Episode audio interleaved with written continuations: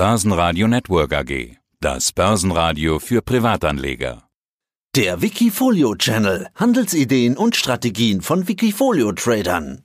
Ja, hallo, mein Name ist Arne Briest. Ich bin Wikifolio Trader und habe unter anderem das Portfolio Health Demography oder Healthcare Demography. Und genau darüber wollen wir sprechen. Healthcare, Demography. Und damit ist wohl auch schon ganz viel gesagt. Also du setzt auf die Gesundheitsbranche und den Megatrend demografischer Wandel, der das Thema Healthcare ja noch weiter befeuern dürfte. 302% plus Performance seit Anfang 2013. Das ist eine deutliche Sprache, äh, aber genau diese Dauer finde ich eigentlich fast noch spannender. Also in den letzten paar Jahren haben wir ganz viel über demografischen Wandel und Healthcare gehört, aber 2013 noch nicht unbedingt, würde ich mal sagen.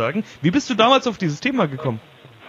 Ich habe ursprünglich halt in der Medizintechnik studiert und habe mich dann mehr und mehr halt mit den Schwerpunkten, auch mit den Wachstumsbereichen in der Medizintechnik und Pharma beschäftigt und bin da halt darauf gekommen, dass ein großes Wachstum halt in chronischen Erkrankungen stattfindet und die jetzt immer mehr ja, betont sind durch die alternde Gesellschaft, kam dann initial halt auf Diabetes, Bereiche im, in der Nieren, Nierenerkrankungen, Onkologie und somit entstand dann im Prinzip auch der Fokus auf äh, Diabeteszugänge. Initial kam natürlich Novo Nordisk als Firma in den Fokus und dann mehr und mehr, also eigentlich Produkte, die halt in Amerika mehr verbreitet sind und im amerikanischen Markt stark sind, die halt in, in diesem Sektor unterwegs sind. Oder im Prinzip Pharmaunternehmen, die halt im Bereich Biosimilars die Firmen unterstützen und damit halt eine Plattform darstellen. Da kommt bestimmt besonders Satoyo Stedem ins Spiel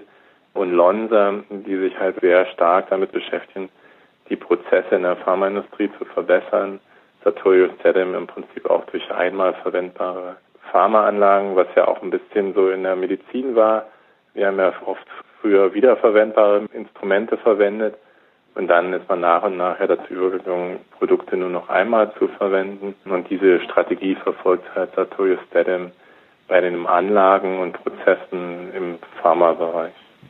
Die großen Sprünge im Depot, die kamen erst in den letzten zwei Jahren im Prinzip und natürlich auch jetzt in der Corona-Folge. Da sind ja ganz viele Gesundheitstitel ganz besonders gesucht gewesen. Da wurde fast schon blind Pharma und Healthcare gekauft. Hast du aufgrund der Corona-Pandemie irgendwelche Änderungen vorgenommen oder hast du dir das einfach angeschaut? Ich muss ganz ehrlich sagen, ich habe es mir angeschaut. Also man sieht ja auch ein bisschen Einfluss jetzt auf große Medizintechnikfirmen wie jetzt Carl Zeiss, Meditech oder Boston Scientific oder auch AdWords, Life Science und Straumann, die natürlich Einschränkungen schon auch in dieser Covid-Zeit gesehen haben, weil natürlich der Patient teilweise nicht in die Praxen gekommen ist oder Patienten auch wirklich OPs vertagt haben, die nicht unbedingt notwendig sind und äh, dahingehend auch natürlich mehr weniger Absatz für diese Firmen vorhanden war. Aber über 48% Plus Performance in den letzten zwölf Monaten sind auch recht deutlich. Mehr als doppelt so viel wie deine Durchschnittsperformance von 19,9%. Warum läuft es gerade so gut bei dir? Ich denke, im Moment beobachten wir natürlich schon auch durch Covid Wechsel in den Segmenten. Also ich will jetzt nicht sagen, dass äh, MedTech gehypt worden ist, aber natürlich haben viele Investoren nach Alternativen zu der klassischen Industrie gesucht und dazu gehörte natürlich auch MedTech in den letzten Monaten. Ob sich das natürlich weiterhin so unter den letzten Wochen halt so fortsetzt, ist halt zu fragen, ob es halt so ein Bounce-Back gibt, also dass die Leute jetzt sagen, okay, MedTech und Cloud oder IT-basierte Unternehmen, gerade im amerikanischen Markt, sind sehr gut gelaufen. Wir gehen jetzt wieder mehr in andere Industriezweige, bleibt im Prinzip zu prüfen. Aber ich denke trotz alledem, wenn man wieder zum Grundsinn vom Wikifolio zurückkommt, ist ja das Ziel, in diesen demografischen Wandel zu investieren und in Firmen, die sehr fokussiert sind, in äh, Nischen äh, oder in Bereichen in diesem Bereich. Und denke ich, dass dieser Anstieg der Performance über Jahre noch anhalten wird.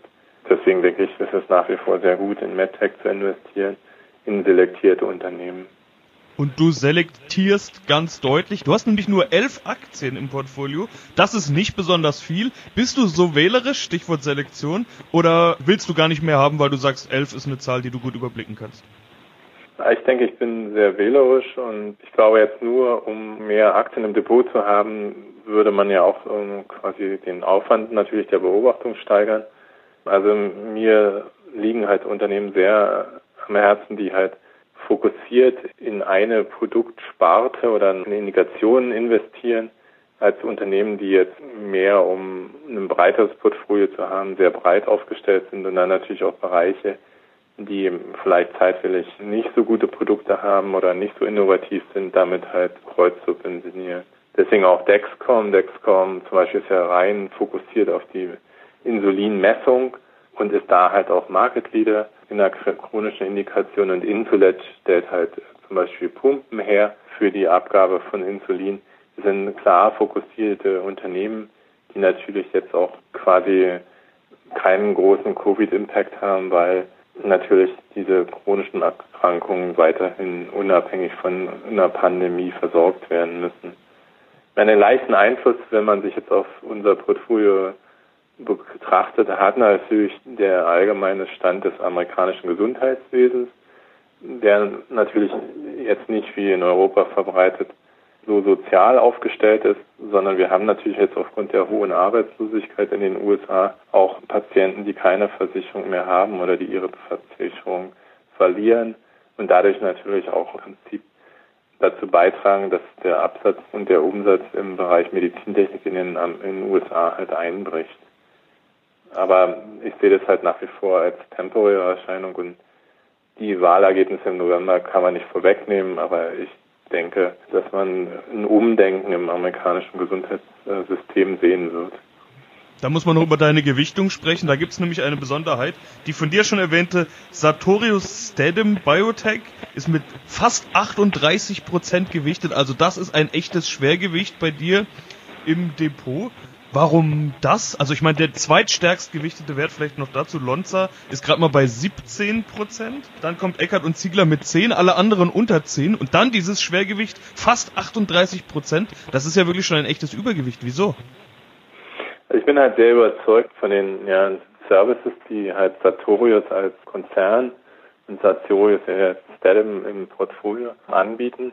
Und zwar ist halt Sartorius einer der wenigen Firmen, die im Prinzip in der Pharmaindustrie erkannt haben, dass die herkömmliche Multipurpose-Anlagen, also Anlagen, die für mehrere Arzneimittel verwendet werden, die fest installiert sind, den Nachteil haben, dass sie natürlich zwischen Kampagnen, also zwischen Lots von Arzneimitteln, gereinigt werden müssen mit sehr hohem Aufwand an entweder Temperatur und oder Wasser, was dann natürlich auch wiederum zu recyceln ist. Und da fährt halt Sartorius Stedde wirklich einen sehr faszinierenden Ansatz, dass man dann quasi mit Einmalanlagen diese ganzen Kosten spart und die quasi Anlagen sozusagen ja, Decke oder einmal verwendbare Filter danach verschrotten kann und verwerfen kann. Und wenn ich, das fand ich halt auch deswegen halt diese Affinität zu Sartorius Stedem so interessant, weil wir hatten ja das gleiche in der Medizin früher. Wir haben halt mehrfach verwendbare Spritzen und Kanülen gehabt. Und durch ja, Pandemien, durch Erkrankungen ist natürlich die ganze Medizin auf diese einmal verwendbaren oder auch vielfach auf einmal verwendbare Instrumente übergegangen.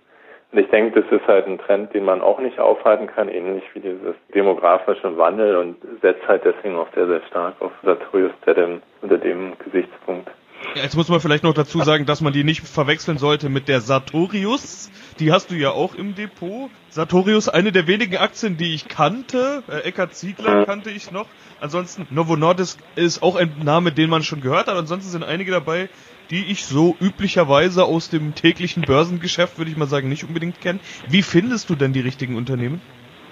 Ah, ich bin halt ja doch sehr interessiert halt an der Industrie und dadurch, dass ich halt ein, auch ein Beratungsunternehmen, aber mehr in Richtung Zulassung habe, führe, ist es für mich halt ja eigentlich so dieses tägliche Brot zu gucken, was sind halt neue Technologien, was sind Indikationen, die halt unbedient sind, wo halt keine Lösungen angeboten sind und wie ja, stellen sich halt Firmen auch ja, zum Punkto Stand der Technik auf. Also welche Firmen sind halt stark und bieten halt Prozesse als Basis für andere Pharmaunternehmen an und gibt es halt einen Trend zum Outsourcing.